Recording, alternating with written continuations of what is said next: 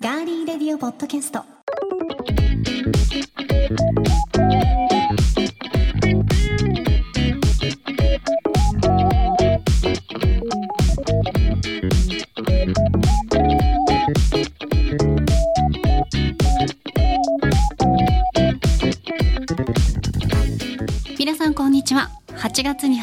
した8月2日火曜日。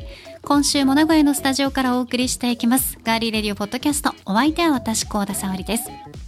そして月初めの火曜日はいつもこの方に今月の目標を聞いてますね。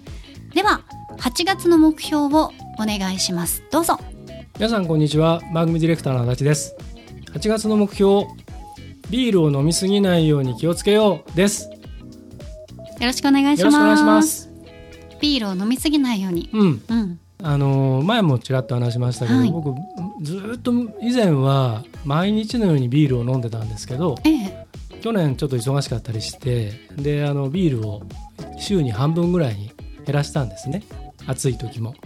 でそしたらあのやっぱりお腹周りとかだいぶすっきりしたのでうん。でやっぱりね油断するとあのどうしても年齢的にねお腹周りどうしても脂肪がついちゃったりしますんでそれを気をつけようということでございます。はい、じゃあプニプニにならないようにするということですね。そうですそうですはいうん。まあ、酒を飲むのをやめるわけではないんですがはい、うまいことそこら辺はねいろんなことを今情報いっぱいありますから世の中そうですね。そういうのをちょっと見ながら、はい、うんと思ってます。はい、じゃあビール飲みすぎたら罰ゲームですね。はい、はい、あの申告制になりますので、はい、飲みすぎたという時はあのお伝えいただければ。前にあの僕ビール飲みすぎてちょっとえらいことになったんで、はい最近比較的最近ですけどもなりました？ビールを、うん、その前にウイスキーとか飲んだりして、うんうんうんでビールをなんかやたらたくさん飲んじゃって、うん。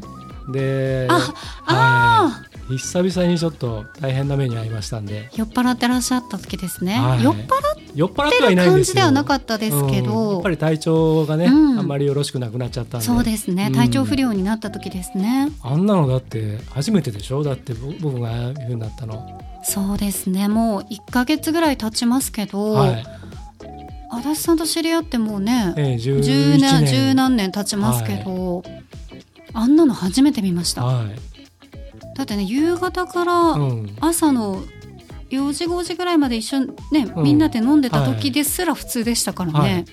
一番普通に普通に 何にもね、うん。って感じでしたけど、はい、いつもあのみんみんなを介抱してる人っていう感じでタクシーに乗せて 見送るまでっていうのが僕の仕事だったんですけど、ねあんなビールだけでね。え、う、ん、うん。その前少し飲んだとはいえ。いやでもあれはまだね、うん。飲んだに入らなないぐらいですね。あんなの、うん、ちょっとゴリゴリでした、あれは。ですね。じゃあビールじゃないものをね、そうですね。はい。はい。飲んでいただきたいと思います。うん、すいません、長々と失礼しました。大丈夫です。はい、さあでは早速皆さんからいただいているメッセージご紹介したいと思うんですが、はい、えーニュージー大好きポッドキャストのはい、100回配信記念うん、私たちゲストに呼んでいただいた回を、はい、エルニーさんがうん、聞いてくださってこんなえツイートしてくださっています。ありがとうございます。野沢さんがねエルニーさんのうん、ようやくリスニング開始ですってはいうツイートに、うん、野沢さんが、うん。ありがとうございます。沙織さん像を壊してなければいいんですがっていうメッセージを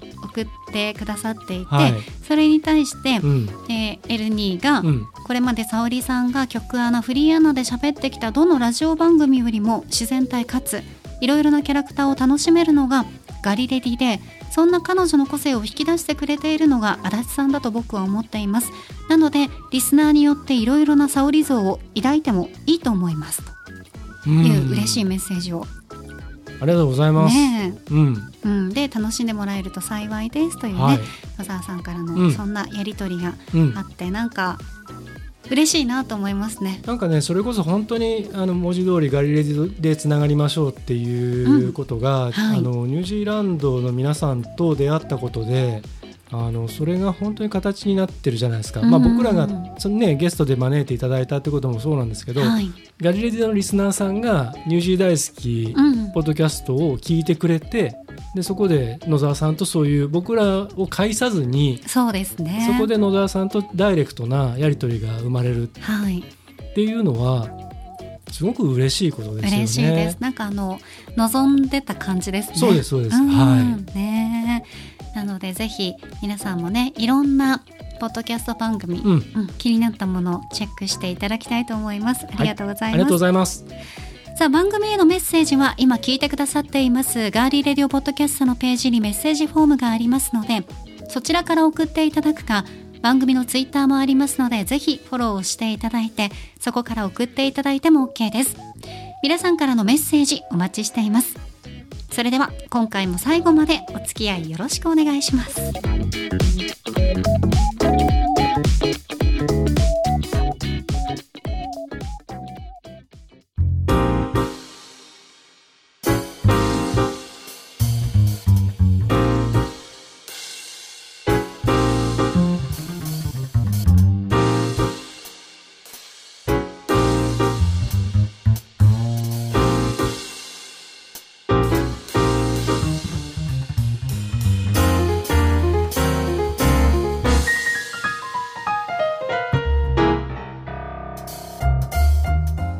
のスタジオからお送りしていますガーリーレディオポッドキャストさて今日はお知らせした通りお出かけガリレディ豊橋編ですはい。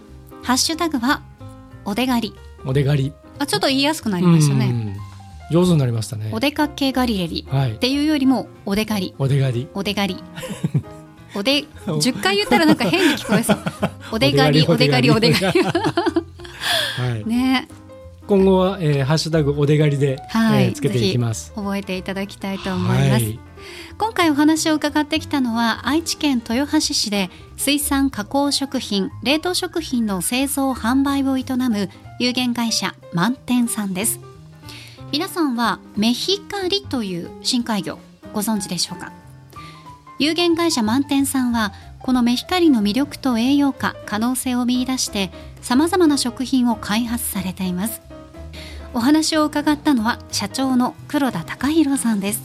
私はですね以前黒田社長には会ったことがあってでいろんな話聞かせていただいてその時もすごくあの熱い思いを持ってらっしゃって感動したんですよね。ただ今回はですねまたその熱が熱量がアップしていて聞いていてとってもワクワクするお話たくさんしていただきましたので是非皆さんにもねあのいろんな社長の考えとかこの目光についてだとか聞いていただきたいなと思います。ではお聴きください。どうぞ。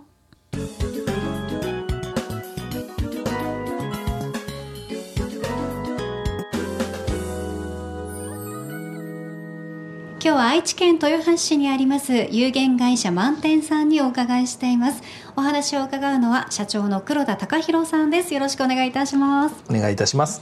社長ご無沙汰しておりごます無沙汰しております。お変わりなくお肌がツヤツヤでこれもメヒカリ効果でしょうか？その通りでございます。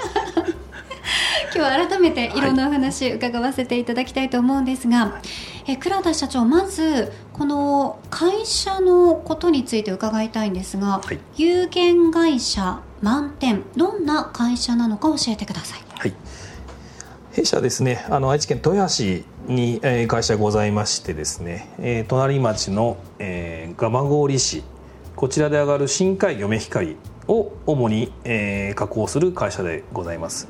なりわいとしましては、うーん蒲郡で上がったお魚を、えー豊橋まで持ってきて、えー弊社の工場で加工して、えーそれを、えー県内の学校給食に販売するそういった会社でございます。はい。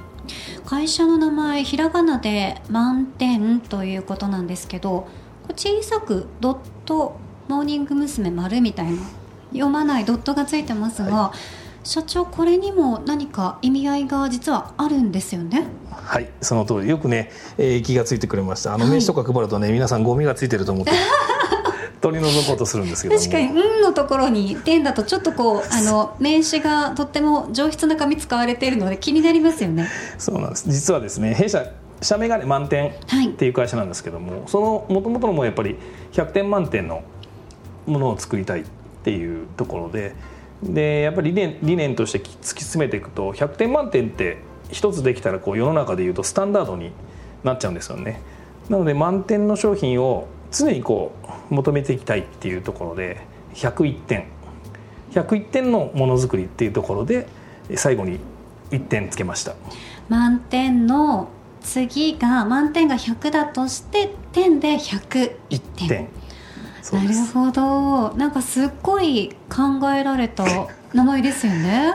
そうですね。ちょっとやっぱりそこに関してはね、あの100点満点って当然世の中食品メーカーさんって美味しいものを当然作っていくんですけども、えよりもっと美味しいものっていうものを、えー満点輸入会社満点として突き詰めていきたいっていうところでもう1点付け加えさせていただきました。はいありがとうございますえそしてこの深海魚のメヒカリを使った商品を加工販売されているということなんですがやっぱりあの深海魚を扱うっていうのはなかなか珍しいことだと思うんですよね。なぜメヒカリを扱おうと思ったのかということとリスナーの皆さんがこのメヒカリ聞いたことないよっていう方ももちろんいらっしゃると思うのでどんなお魚なのかというのも合わせて教えてください。はい。深海魚ものメヒカリまず出会いがなんです出会いなんですけども、えー創業3年目の時にですね、えー隣町の蒲郡市の仲買さんが弊社にお越しいただいてこのメヒカリを、えー売れないかってお魚を持ってきたんですけども、えー私はその時35歳、えー愛知県豊谷市で生まれ育ったんですけどもこの隣町でまずもって深海魚が上がることを知らなかったっていうところと、このメヒカリって何ぞやっていうその、えーこんなものが上がるのねっていうところの興味があったんですけどもまずそこがあのメヒカリとの出会いなんですけどね。で、まあ、それをまあ正直、えー自分で、えー調理して食べたら、えーめちゃくちゃ美味しいじゃないかって。なんで隣町にいてこれを知らないのっていうことで、えーこの深海魚メヒカリとの出会いがあったんですけども、はい。でもまああの今おっしゃられた通りその深海魚メヒカリを加工する会社さんっていうのは本当に豊橋では多分ないんではないかなと思うんですけども当然水揚げ地の蒲郡では、えー多数あるんですけどもこのやっぱりメヒカリをうーん加工していくっていうところで、えー広める、えーいうこともすごく大変なんですけどもまずもってじゃあ一番食べ方として美味しいものは何かっていうところでこれはまあ本当にスタンダードなんですけども、えー唐揚げ。美味しいですよね本当に。そうですね。これはもうあの本当骨ごと丸ごと食べられるっていうことで、あのお子様から、えー大人の方はもうお酒のあてまでっていうことであのすごく、えー広く年齢層問わず食べられるお魚かなと思います。ただねメヒカリって何ぞやってやっぱり知らない方もいるので、ちょっとお伝えしますと、パッと見はねワカサギ一社もぐらいの大きさのお魚なんですけども実はあの知らない魚のメヒカリ栄養価がすごく優秀で、ええ。あのカルシウムがですね、えっと、ワカサギシシャモの約2倍あったりだとかですね、えー鉄分が、えーマグロカツオの約3倍あるっていうことであの深海魚ってもともとやっぱり厳しい環境で育ってるのであの幸田さんがさっき僕の顔色がいいとか言ったんですけども、はい。あのいい肌ツヤがいいですやっぱり。あの深海魚っていい油を持ってるんですよね脂質が。うん、なのでそれはあのすごくあの栄養価がいいっていうことであのなんですかね。最近よくのどぐろとかもそうなんですけどこれも深海魚ええ。なんですよね。ということで最近この深海魚っていうものがえー実は美味しいんだよっていう昔のこの、えーグロテスクだなっていう印象よりもどっちかというと美味しいっていうイメージがあの今ついているのであのそういった部分ではねあの深海魚のメヒカリですって言っても最近ちょっと受け入れやすく、えーなっているのが事実です。うんね、今あの社長がお話ししてくださいましたけどこうなかなか消費する側としてはそのメヒカリが上がった水揚げされた状態を見るという機会がなくてでパンフレットとかもねこうやってあの私今ちょうど手元にあったりするんですが以前社長にお話をお伺いした時とかにもこのお写真とかを見せてもらったんですけどこれ超絶可愛いですよね。お目目がクリクリで。そうなんですね。鮮度のいいメヒカリは、うん。あの黄緑色の目をしてるんですけども、これ海外に持っていくとねグリーンアイって言われるんですけどもなるほど、はい。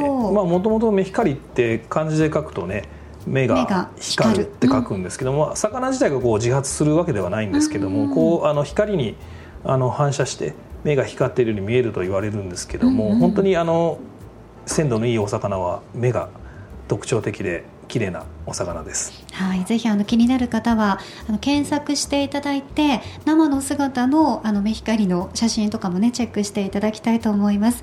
えそして有限会社満点でえ取り扱っている商品今日私の目の前にまあ一部ではありますけれどもずらずらっと並べていただきましたが社長今どんな商品を主に扱っていらっしゃるのかざっとご紹介していただけますか？はい。えー、まずね一番のやっぱ売れ筋はですねメヒカリ唐揚げ、えー、こちらになりますね、はい、まあ、先ほども説明させてもらったようにあの子供様から大人まで、えー、皆さん食べられる骨ごと食べられるというお魚ですねこれがやっぱりあの一番売れてる商品であの学校給食ですと、えー、メヒカリのフライパン粉をつけてですね、えー、給食センターで揚げるというメヒカリのフライっていうものもものすごく、えー、売れております。はい。その中でですねあの最近ではねメヒカの魚醤ですね。あの今ちょうど手元にあるんですが深く輝くと書いてこれは新規でよろしいんでしょうか？はい新規で大丈夫です、はい、愛知県立のこの宮水産高等学校高校と開発された商品なんですよね。そうですね。こちらが2018年だったかな、うんうん、あの水産高校の生徒さんと一緒に、まあえー、共同開発した商品なんですけども、はい、はい、もういろいろとこの開発には結構時間もかかったんですか？そうですね。醸造自体でねあの半年かかるので、えー、まあ、あの宮水産高校の生徒さんとは約1年がかりで、作った商品です。でもこの、えー、魚醤が新規ができたおかげでそれに付随してこの満点の商品もたくさん増えているということで私この前ちらっとあのテレビで拝見したんですけどドレッシングなどもできてるんですね、まあ、以前お話伺った際にはドレッシングなかったですよね。そうですね、うん、あのなかったです。なかったですよね、はい、これもちょっと紹介していただいていいですか？そうですね。この新規がですねあの、まあ、よく魚醤と言われるものはその海外でいうとナンプラーという位置づけになるですけども、まあ、日本でいうとしょっつるとかいしると同じ部類になるんですけども、ただこの新規に関しては臭みがないだし醤油みたいなあの香りではなくだしが出てるっていう醤油ができたもんですからこのじゃあ香りがないってことは料理の邪魔をしないなっていうところでじゃあ違う調味料も展開できるなっていうことで、えー、ドレッシングを作ったり、えー、ポン酢を作ったりまあ、その中でもやっぱりあの私どもは学校給食がメインでやってる会社なので、はい、より、えー、化学調味料のないものをということでですねドレッシングなんかでも無添加、えー、ポン酢も無添加で、えー、今作っております。ありがとうございます。まあ、その他の商品もえメヒカリの油漬けだったり、これ変わり種なんですが魚醤サイダーね、蒲郡メヒカリということでパッケージになっていたり、ポン酢があったり、あとあのこのメヒカリ君の容器に入った可愛らしいこれはカレーなんですねそうなんですねメヒカリメヒカリ。そのまま名前通り メヒカリでございます。メヒカリ。はい、はい、まあ私が子供なのでカレー好きっていうところが構想しましてですね、えーはい。ちょっとカレーに魚醤を入れたらどうなるかなっていうところで、えー、キーマカレーの隠し味にちょっとこの魚醤を使ってあります。はい、へえ、なんかあの、はい。深みのあるカレーになってそうですよね。そうですね。あのーうん、自分のことながらいけないんですけど結構癖になるカレーでございますこういったあの商品はどこで買うことができるんですか？今ですね、はい、えー、っと豊橋えー、蒲郡のキヨスクさんであったりですね、うん、えー、豊橋市、えー、田原市の道の駅、はい、もしくはオンラインショップがございますのでそちらでも買うことができます。で最近はあの高速道路の東名高速の見合いの下りのパーキングエリアに自動販売機がありました。あのいろんなソーセージだとかいろんなところのものもあるところにベヒカリの唐揚げも置いてあるんですよね。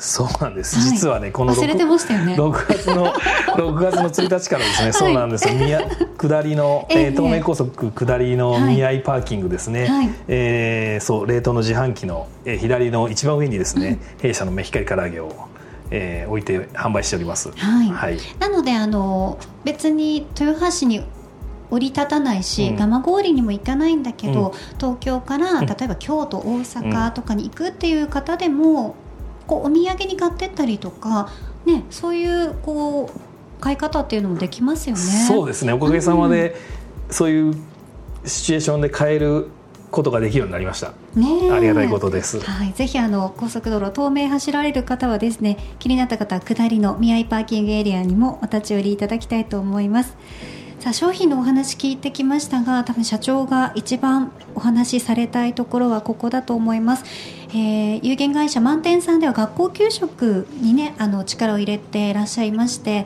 子どもたちへの食育というところがから、まあ、社長のメヒカリ愛が来てるんだなというふうに思いますが社長はやはりあのその子どもたちに対する、まあ、健康に対することだったりその一つの地元のメヒカリというそのなんていうんですかね継承していきたいものを伝え続けたいというそういった強い思いがあって今でも高校でそういった特別授業の講師をされていたりとか大学で一緒にあの商品を開発されたりとかそういうところもやっぱり力を入れてらっしゃるんですね。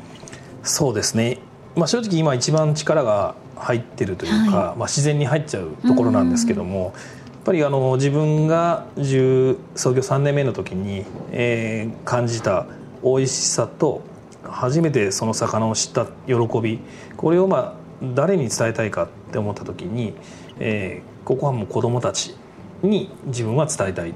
そう思いました。そこからですね、えー、と市内外の小中学校にメヒカリっていうものを伝えに行ってるっていうところで、えーなんですかね。やっぱりこの毎年こう魚を食べる子どもたちが減ってく中でなんとかこの魚食を食文化としてね、えーやっぱり地元のこの魚を、えー食文化として残したいっていう思いがすごい強くてですね。やっぱりその時感じた自分の本当直感なんですけども感動とか、えー喜びを伝えたいっていう思いだけで、えー今はあの食育の活動をしてますね。ね、やっぱりそういったあの食育として、特にメヒカリ深海魚なので普通のお魚ともねまたちょっと違うじゃないですか、うんそういうものを伝え続けるっていうのはとっても素晴らしいことだなと私も思うんですけど、うん。あの以前見たあの番組で子どもたちがそういったあの食育を親があんまりお魚とか詳しくなくてしないからスーパーとかに売ってある切り身のまま魚は泳いでるんだと思ったっていうことを見たことがあるんですよね。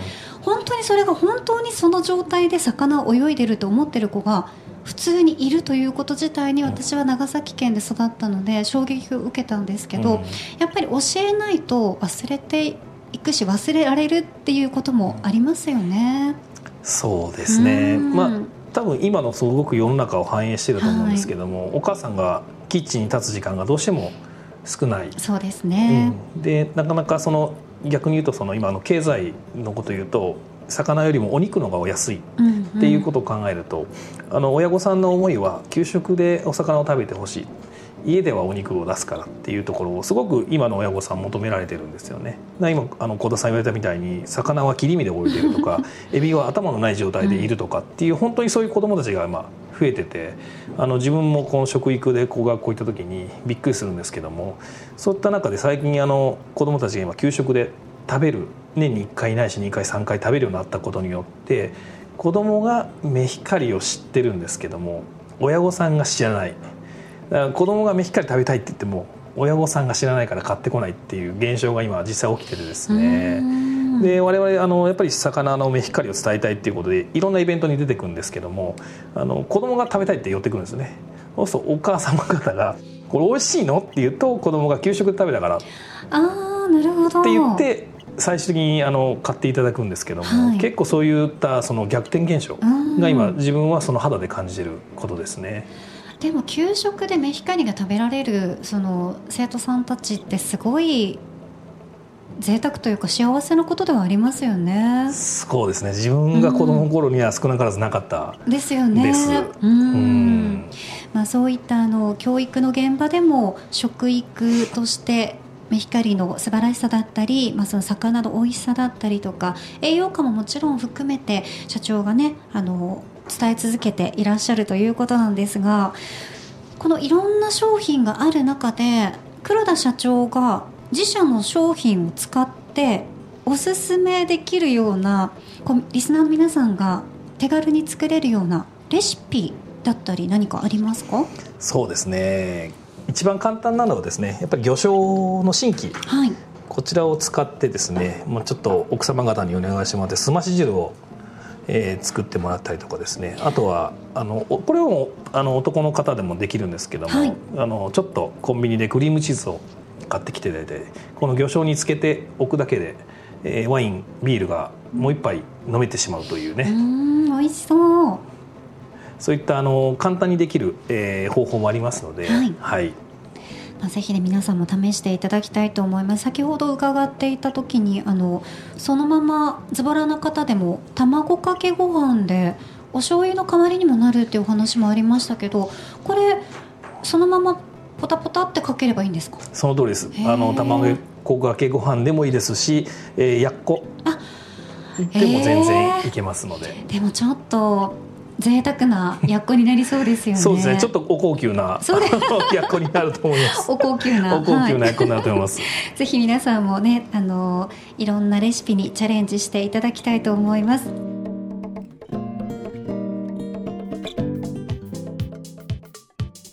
さあたくさんお話伺ってきましたがえ黒田社長のこれからの夢お聞かせいただけますか？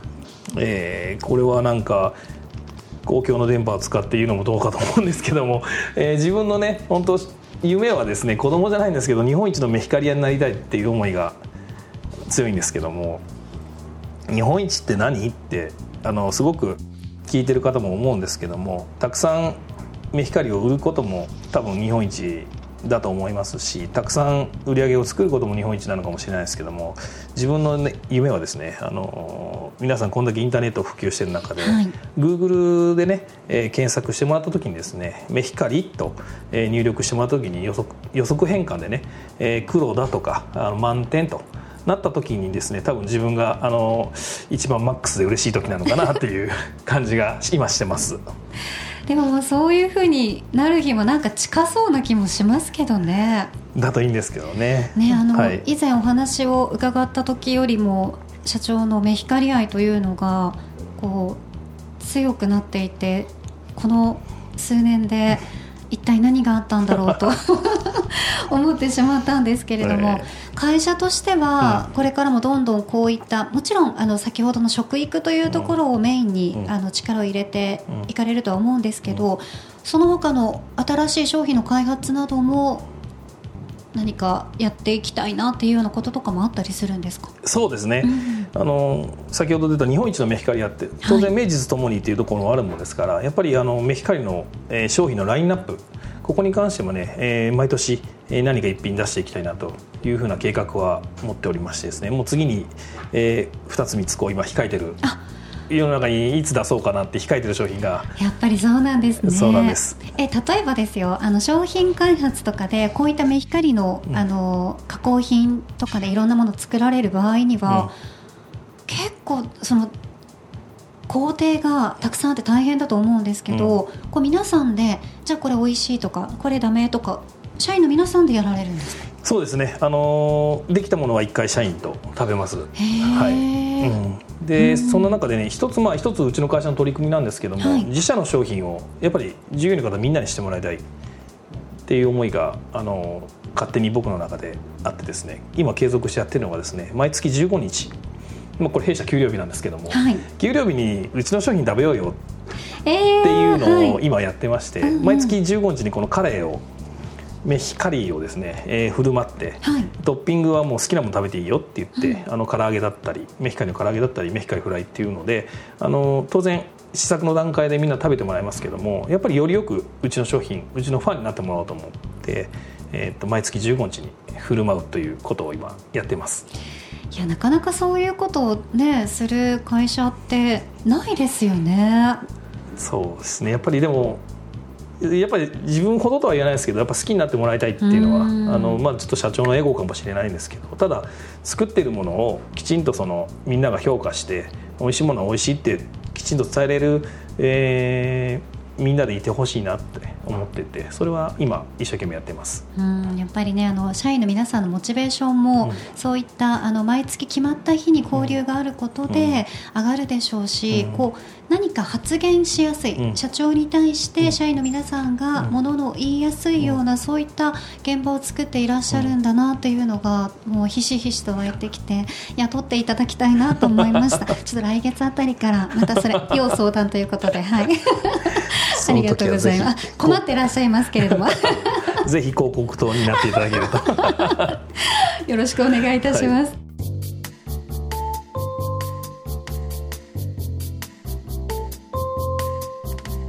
さあということで、えー、社長にはですねいろんなお話伺ってまいりましたが実はガリレディのリスナーの皆さんに今回プレゼントをいただけるということで用意していただいたんですよね。はい。何をご用意していただいたんでしょうか？はい。いろいろ悩みました。あの魚醤のね新規にしようかなとか、えー、魚醤で作ったサイダーにしようかなと思ったんですけども、はい、やっぱり一番の売れ筋のメヒカリの唐揚げこちらをね 200g を10名様にプレゼントとして差し上げたいなと思います。はい、ありがとうございます。なんと10名様にメヒカリの唐揚げ1パックを10名様にいただきました、はい、ありがとうございます。詳しい応募方法はまた後ほどご紹介しますので皆さんぜひ最後までお聞き逃しなく。では最後になりましたが黒田社長からリスナーの皆さんにメッセージをお願いします。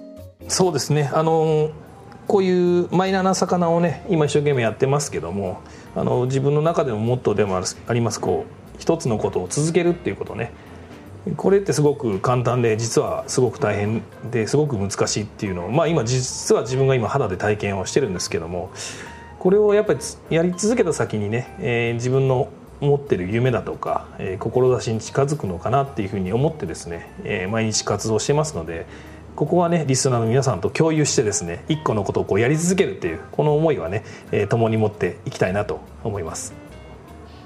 ありがとうございます。ぜひ皆さんオンラインショップなども覗いていただきまして、メヒカリについて全く知らなかった人もこうちょっと知るきっかけになっていただいたりですねメヒカリの商品食べていただいてあこんなに深海魚で美味しいんだっていうことを初めて知った方にこそ知っていただきたいなと思いますのでぜひチェックしていただきたいと思います。今日は愛知県豊橋市にあります有限会社満点のメヒカリの伝道師黒田社長にお話を伺いました。どうもありがとうございました。ありがとうございました。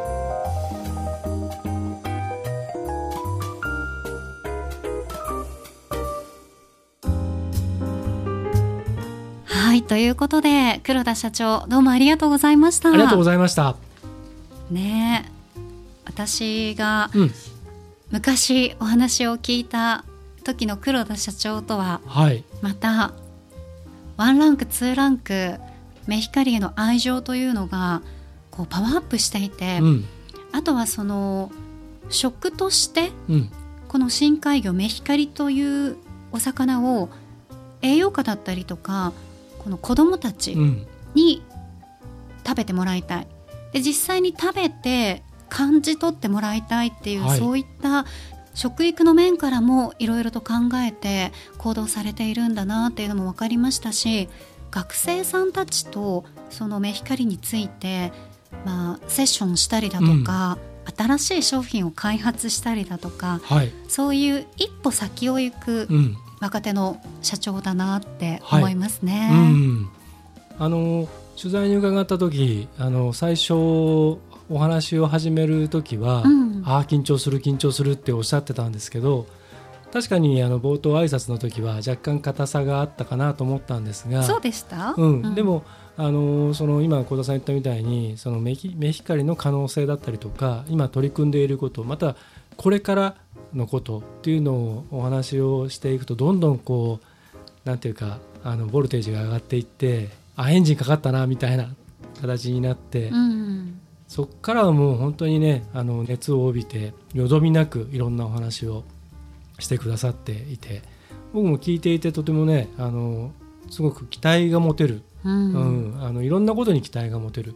それは商品としてのことだけではなくてあの本当にその地域の未来だったりとかあの実はそのインタビューの、えー、とオフマイクのところでもういろいろお話を聞かせていただいたんですけど、そのいわゆる水産業のこれからだったりとかあのその製造加工業のこれからとかね流通のこれからだったりとかいろんなあのビジョンもお話ししてくださって、はい。あの本当今回ねあのご縁こういう形でねお話を聞くチャンスをいただけて僕もすごく勉強になりましたし楽しかったですね。うん。はい。やっぱりねこう人として、うん。この人間味とか、うん。その人の持ってるそのなんていうんですかねオーラじゃないですけど、うん。人を引きつけるようなそんな魅力があるね、社長だなってね。ね思いますよね。バイタリティがね。あそうですね。はい 本当にあの社員の皆さんともはい。仲がいいんだなっていうのうん。を会社に行ってもね、はい。はい、思いました。はい。さあインタビューの中にもありましたが、えーリスナープレゼントはい。頂戴しています。うん。有限会社満点さんの無添加メヒカリの唐揚げ冷凍 200g を10名様にいただきました。ありがとうございます。プレゼントの応募方法は後ほどお知らせします。お楽しみに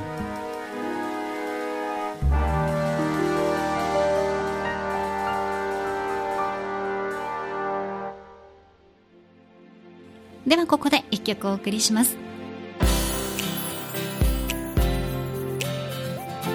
ポテトチップスでスターアイズ明るくなり始めた空。星もまた見えて。霧を吸う。アスファルトを見下ろしていた。明日が来るのを嫌がり。眠らない僕らを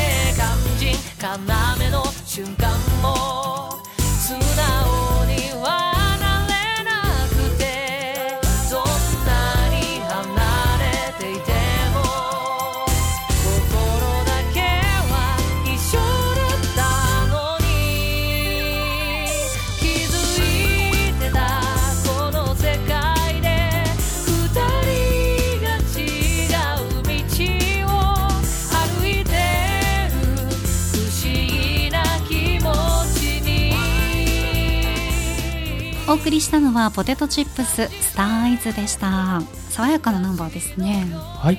こちらの楽曲なんですけれども、えっと、西三河エリア豊田市とか刈谷とかね岡崎とかそういったところを、えーの映画関係の制作をしている人たちが集まっているえー団体があってそこが作った自主制作映画「グッドモーニングコール」という作品のオリジナルサウンドトラック CD のに収められている主題歌なんですね。はい。はい、であのこの三河インディペンデントムービー略してミフっていうんですけどそこはあの映画を作ったりあと豊田市で映画祭をやったりとかあとお若いその映画を作る人たちを応援するっていうことをずっとやっていてはいはい。でずっと映画祭が続いてたんですけど全国からあの若手のねいろんな新進気鋭の方々が集まって実はあの、えーカメラを止めるな。ええ。でもう一躍ね時の人となった上田慎一郎監督。はいもこの映画祭の常連だったんですよ。そうだったんですね、はい。ポテトチップスっていうそのバンドはどういうバンドなんですか？はい。実はこれは映画の中に登場するバンドの名前で、なるほど、はい。うん。それをそのままこのサウンドトラックを演奏しているアーティスト名にしているっていうね。面白い。面白いです設定でねす。はい。うん。そのサウンドトラックの曲から1曲ご紹介しました。光消えそう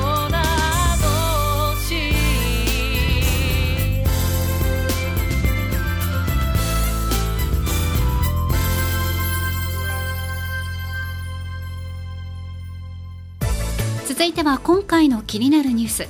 私高田が今気になっているニュースをご紹介します。それではニュースセンター幸田さんお願いします。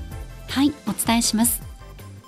国土交通省は北海道知床半島沖の観光船沈没事故を受けた緊急安全点検で全国790の旅客船事業者を対象に海上運送法に基づく安全管理規定の遵守状況などを調べた結果162の事業者で不備を確認したと発表しました以上ニュースをお伝えしましたありがとうございました。えー乗客乗船者の命を預かる、えーものですので、えーここはしっかりと本当にやっていただきたいなと思います。それでは補足お願いします。はい、本当に足立 D の言う通りだと思います。こういった観光船乗ったことあるでしょ？う？ありまうす。ん、私もありますけど、はい。乗る側としては安全だと思ってチケット買うじゃないですか。うんそのじ事故にまさか会うと思っては乗らないわけなので、はい。ね、もしかしたら何かがうん自然の中なので、うん何かトラブルがあるかもしれないっていうのは頭の片隅にはあるかもしれませんけど、はい。ねえこういった不備が実際に確認されたっていうのはちょっとね、うんうんびっくりしましたけどはい。行政処分などに相当する重大な違反ということではなくいずれも是正を指示したということです。うん。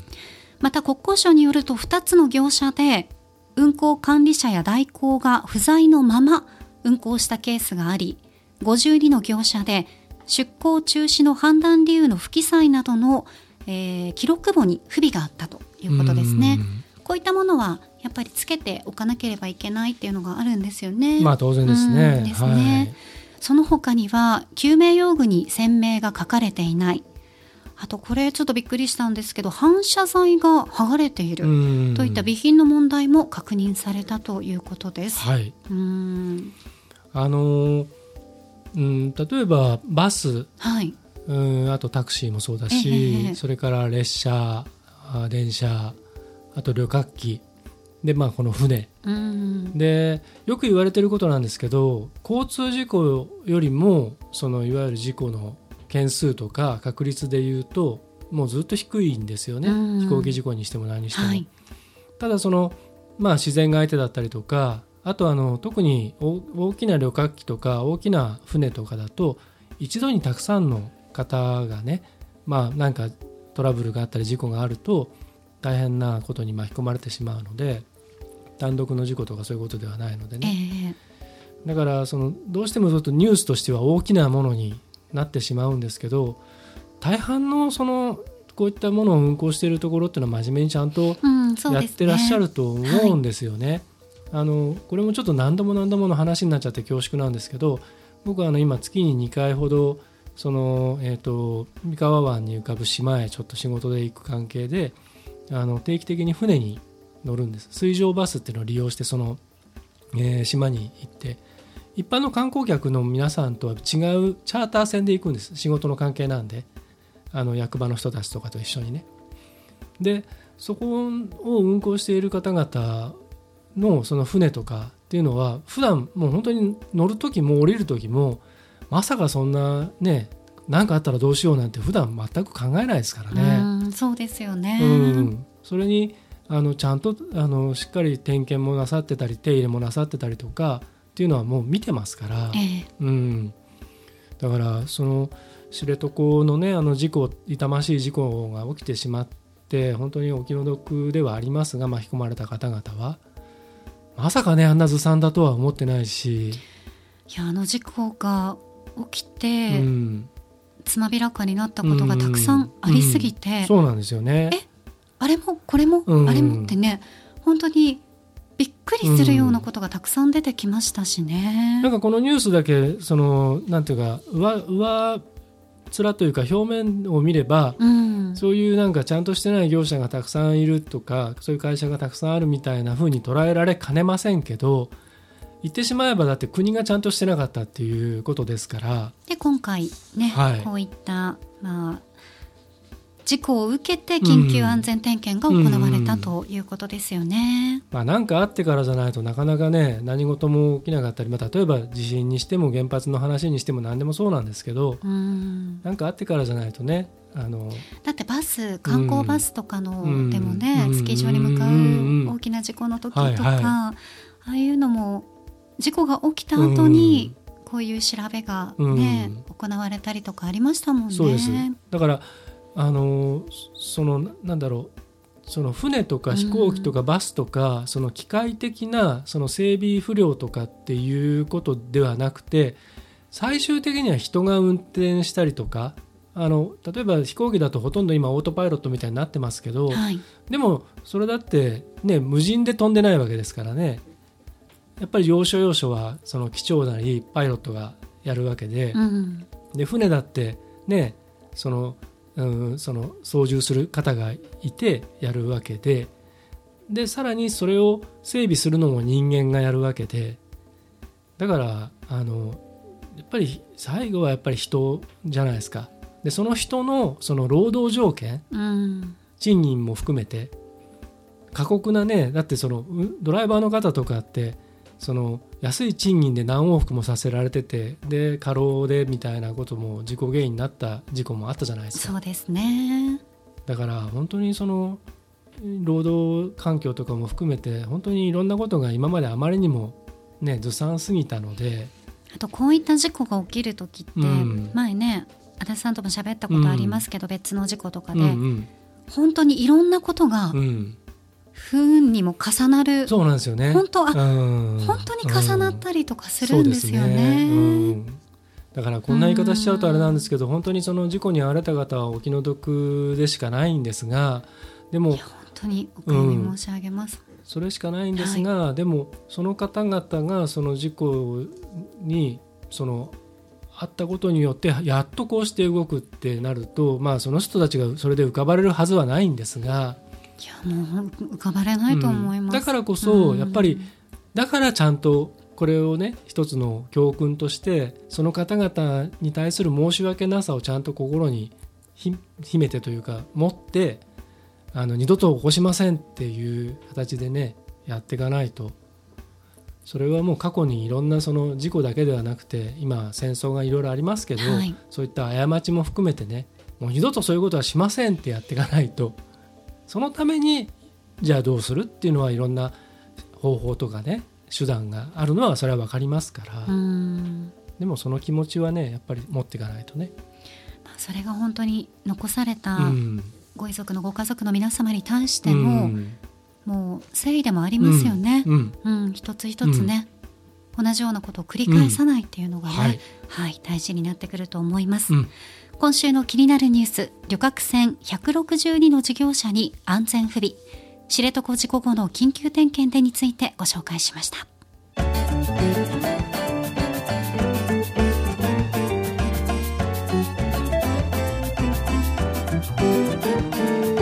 名古屋のスタジオからお送りしてきましたガーリーレディオポッドキャストエンディングのお時間です。はい。さあ8月最初のガリレディうん。お出かけガリレディ略してお出ガリ豊橋編をはい。お送りしましたが、皆さんいかがでしたでしょうか？言いづらいねお出かけガリレディ お出ガリお出ガリお出ガリ、お出ガリ ガリレディもそうだけどね。もう本当にもうしょうがないですよ自分らで。決めちゃったんだから。自己責任ね。うん。はい。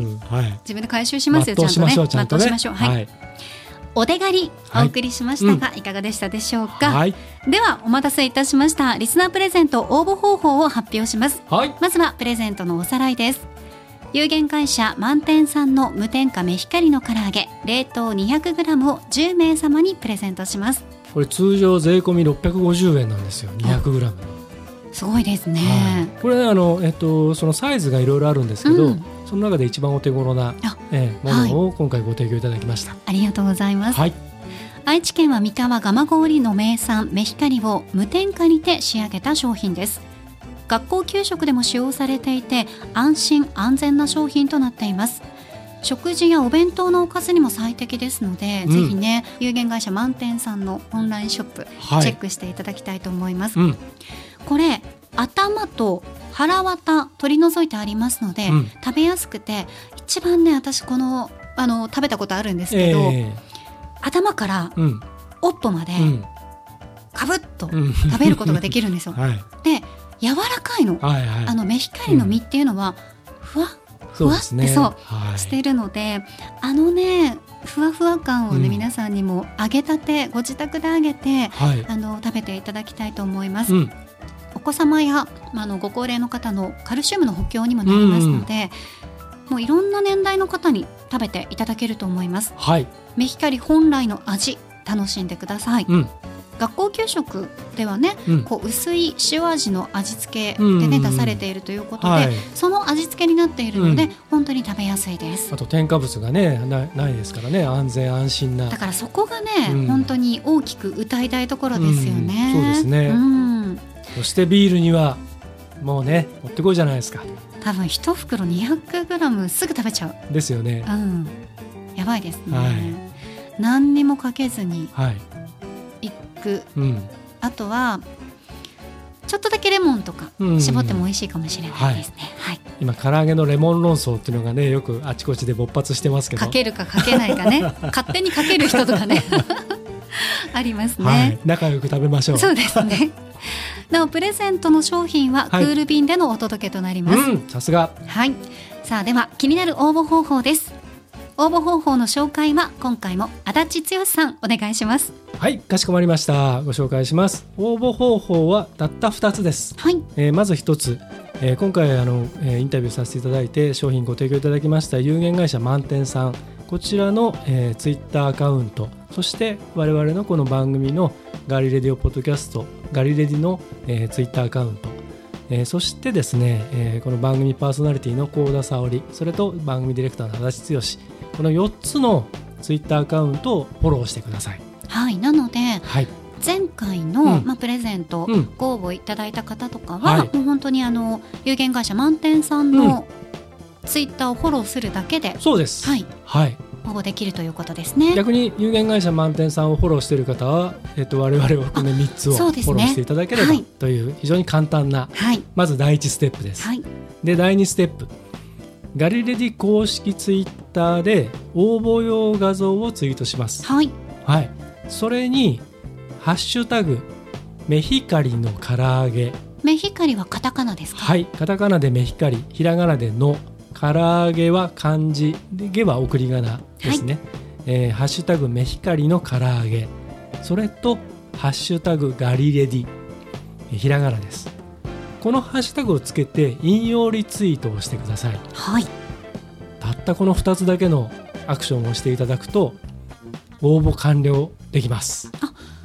じゃああの本当に引用リツイート、うんフォローして引用リツイートということですね。そうです。はい、ぜひ皆さんあのまあたまにというか、うん毎回一定数ね、あのフォローなしとか、うんうん違うツイートを間はい違えてリツイートとか、はい。一定数の方、はい。10名20名ぐらいいらっしゃいます。ね、もったいないでもっすよね。たいないです。あとうん。リツイートしてくださっても、ハッシュタグつけてなくて、ただのリツイートの方も、あの結構いらっしゃるので、そうですよね。あのせっかくなんでね、はい、あのまあはっきり言っちゃうとこれやっぱプロモーションなので皆さんがリツイートしてくれるとこの、えーとメヒカリの唐揚げをより多くの方に知っていただけるっていうことにもなりますので、はい、はい。だったらねリツイートしてくださるんだったらハッシュタグさえつけてくれてあとフォローしてくれれば応募資格ができるわけですから、うん、チャンスがねあなたにも訪れます。はい、締め切りは？はい。8月の15日の月曜日深夜23時59分。締め切りです。12時までにね、はい。はい、送ってください。お盆の最中中ではありますが、はい、だったらお盆休みでこのガリレディを聞いて、うん。あじゃあついでにちょっとろあの応募しよっかなぐらいな感じでねしていただければいいんじゃないかと思います。はい、そして厳正な抽選をしまして、えー当選者を8月23日火曜日配信のガリレディで、えー発表いたします。はい。はい、今回はね黒田社長のご好意で、うん。なんと10名様にプレゼントですので、かなり当選確率はい。上がるとはい。思われます。うん、ただあの応募者が殺到した場合は、はい、あの当然 確率的にあれですけど。はい、でもね 10, 10個もね、10という数はですね、は結構な数なんですよ、はい。皆さん。はい、うん。なのでどれだけうん。社長がうん。ガリレディを押してくださったか、うん。はい。そして目光を広げたいという気持ちがね、あの伝わると思いますので、はい、皆さんふるってご応募いただきたいと思います。はい、お待ちしております。お待ちしております。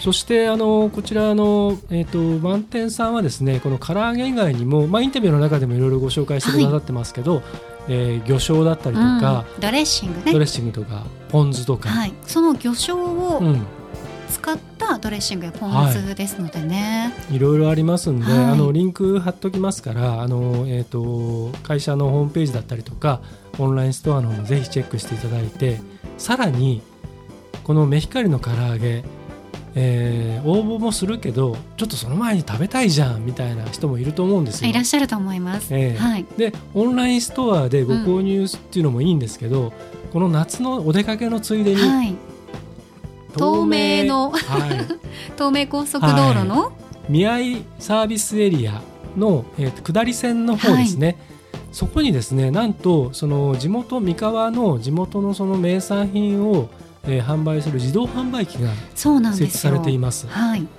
でこちらに、えーこのメヒカリの唐揚げ、えーなんと入ってます。はい、ですから、あのー西に向かって走っていかれる方は、えーそこでお土産として買ったりとかね。うん、そうそうそうそうそう。することもできますんで、はい、あの山崎ファームさんのうん、ウインナーだったりとかね、うんうん。そういったものもあったりしますので、ぜひ皆さんメヒカリの唐揚げ、はい。ね、自販機でもえゲットしていただきたいと思いーます。はいたくさんのご応募お待ちしています。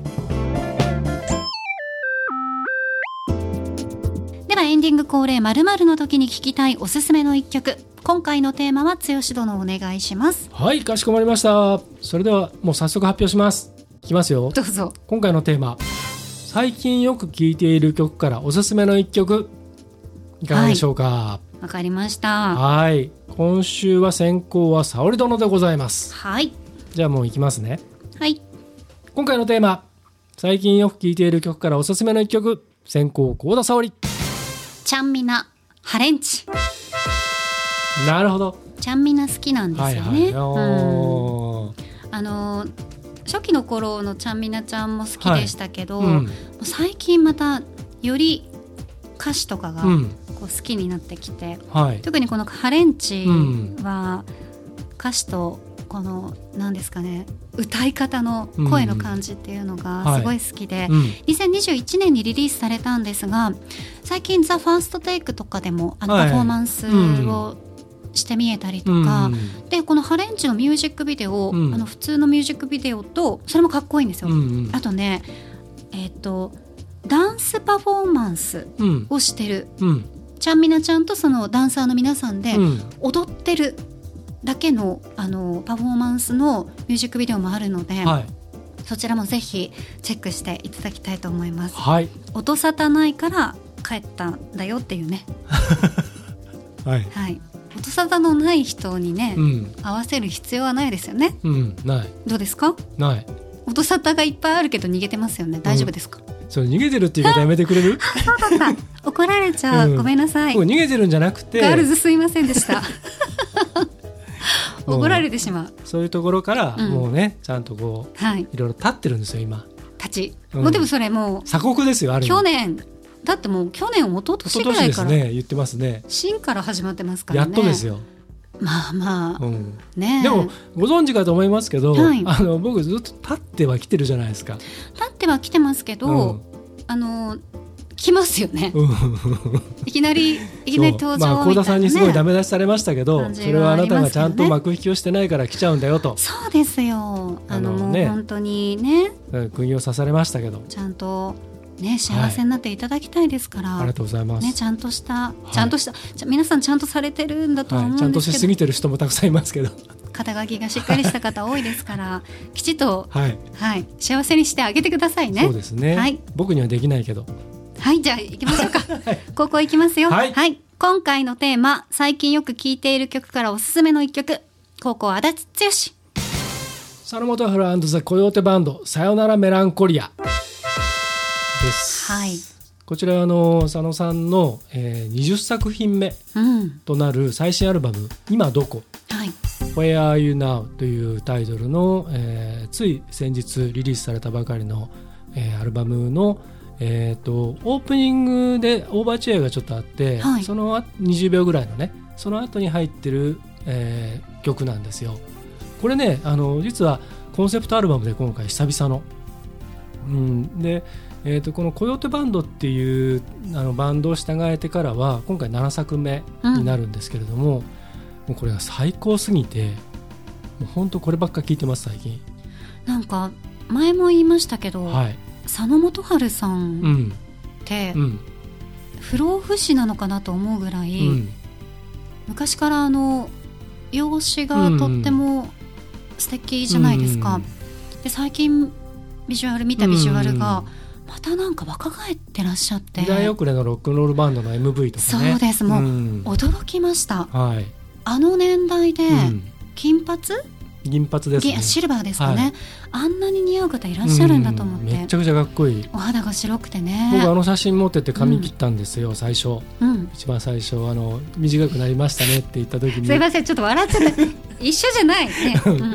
そしたらやっぱりねそもそもね全てが違うので 同じにはならないんですけど。色は白いんだけど、はあのイベントで焼けすぎて、はいそうですね。日焼け止めとか塗らないからなんですよね。ね。そういうズボラなところから今年の夏はもはい。う危ないですうから、ん。ちゃんと塗っていきましょう。そうこのね、うん。この「さよならメランコリア」っていう曲なんですけど、これねあのずっと佐野さんの楽曲を聴いてきた人にとってはもう本当に驚く歌詞なんですね。へえどのあたりがですか「ぶち上げろ魂」っていう言葉が出てくるんですよ。うん。